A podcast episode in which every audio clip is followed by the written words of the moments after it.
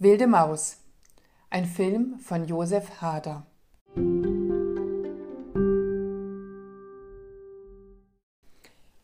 Das Regiedebüt des österreichischen Kabarettisten, Schauspielers und Autors Josef Hader ist schon speziell.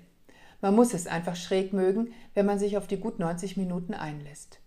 Die Geschichte an sich klingt recht unspektakulär. Der 50-jährige Musikkritiker Georg, gespielt von Josef Hader, hält sich in seiner Redaktion für unverzichtbar. Falsch gedacht, denn er ist auch der teuerste Mitarbeiter und wird aus Kostengründen von seinem Chef Waller von heute auf morgen vor die Tür gesetzt.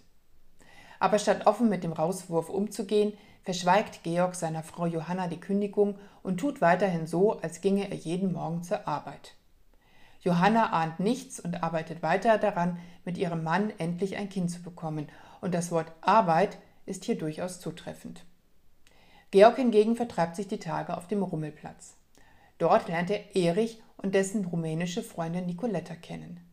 Mit ihnen lässt sich Georg auf eine fragwürdige Geschäftsidee ein.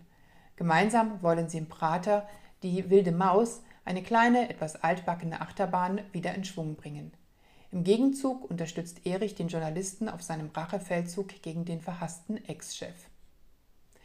Wilde Maus entwickelt sich mit jeder Minute zu einem völlig abgedrehten Alltagsspektakel, das lakonisch die Absurditäten des Lebens zelebriert und nach oben schraubt, bis alle überdrehen. Wer also Lust auf einen exzentrischen Film hat, dem ist mit Wilde Maus ein ungewöhnlicher Heimkinoabend garantiert. Wilde Maus von Josef Hader zu sehen bei Amazon und Amazon Prime.